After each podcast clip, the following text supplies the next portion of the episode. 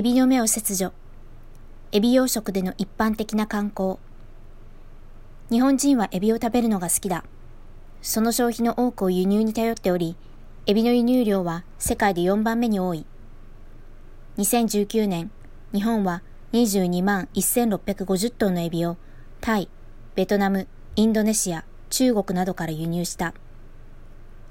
エビは天然だけではない。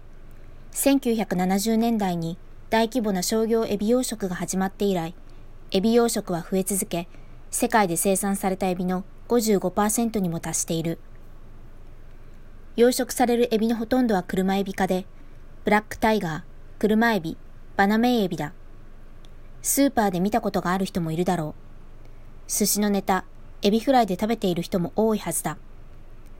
エビ消費拡大とともにエビ養殖は増加してきたが、その裏には大きな犠牲がある。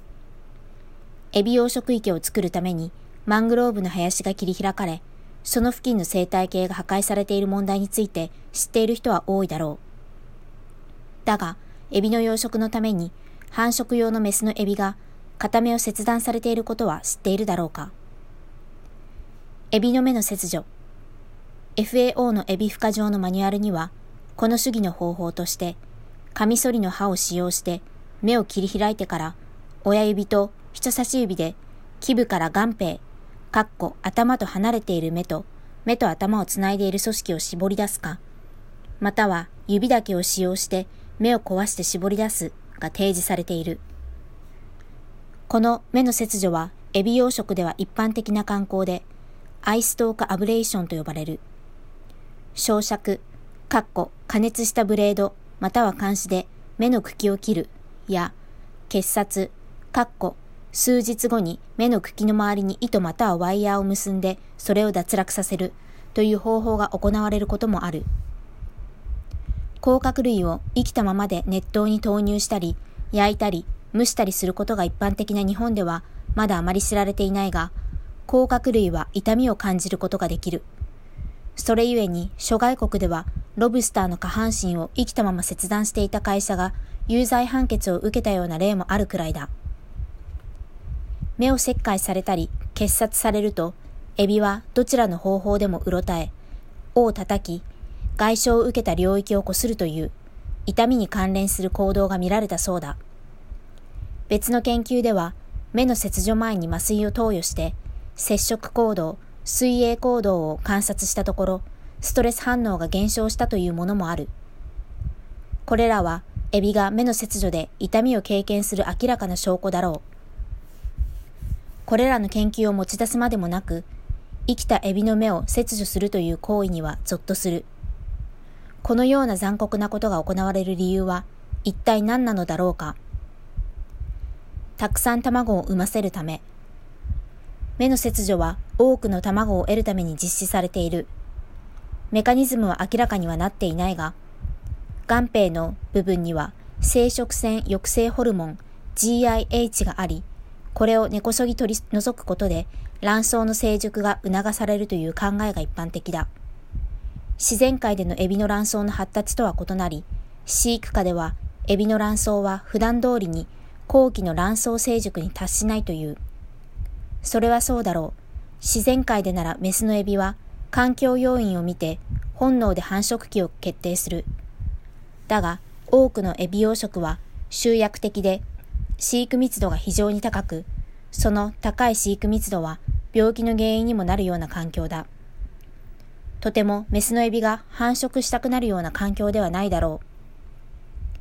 エビの目の切除は、つまり劣悪な環境に閉じ込められて繁殖したくないメスのエビに無理やり繁殖させるために行われている主義だということだ。動物の飼育環境の改善ではなく、動物の体の一部を切断して対応しようとするのは工場型畜産でよく見られる光景だ。豚の尾、歯の切断や鶏のくちばしの切断と同じだ。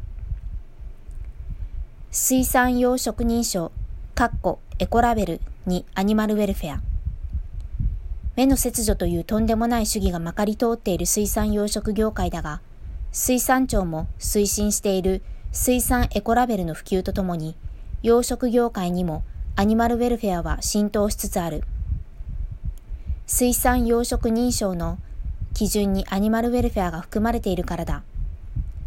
認証制度には天然と養殖があるが、ここでは養殖について言及する。世界中には数多くの水産養殖認証があるが、養殖認証は FAO のガイドライン、Technical Guidelines on Aquaculture Certification にのっとって作られている。ガイドラインには動物の健康とアニマルウェルフェアの項目があり、水生生物のストレスを最小限に抑え、病気のリスクを減らし、健康とアニマルウェルフェアを保障することや、OIE 水生動物衛生規約、括弧アニマルウェルフェア基準が含まれているに従うことなどが求められている。そのため、各認証制度でもアニマルウェルフェアは基準の一つとなっている。日本で活用されている主な水産養殖のエコラベルは、ASC 認証、カッコオランダ、MEL 認証、カッコ日本だが、これもいずれもアニマルウェルフェアは基準の一つとなっている。だが、残念ながらエビの目の切除は認証の要件にはなっていない。エビの目を切除しない方向へ。だが、国外の水産養殖認証制度、ベストアクアカルチャープラクティシスのように、エビの目の切除について次のような基準を作っている認証もある。目の切除のような主義は動物の苦痛を最小限に抑える手順を設計する必要があります。侵襲的手段は実行可能な非侵襲的代替手段が利用できない場合にのみ使用されます。また、認証団体の中には、エビの目の切除を基準に加えるか検討してきたところもある。企業の中にも飼育環境をコントロールすることで、エビの目を切除しないで繁殖を行っている CJOY Navigate Sustainable Non-Ablation やバイオテクノロジー技術を用いることで、エビの目の切除を行わない CP フーズのような会社もある。さらに輸入に比べるとわずかだが、日本国内でもエビの養殖は行われており、その国内でも代替法に切り替えを検討する動きがある。おそらく遠い将来には、エビの目の切除は廃止されるだろうと思う。しかし、完全に切り替わるまでに時間がかかり、その間、エビは目を切除され続けることになる。消費者の選択。目の切除という暴行を防ぐのに、代替法の普及を待つ必要はない。エビの消費を減らす、あるいは食べなければよい。そもそもエビの目の切除は大量消費に応えるために生み出された手段であり、この問題の大きな要因は、エビを食べ過ぎることにあるからだ。養殖ではなく天然であればいいという問題ではない。天然のエビの乱獲、海の生き物を根こそぎ救うエビのトロール漁、それによる根格、こういった問題を防ぐものとして登場したのがエビ養殖なのだ。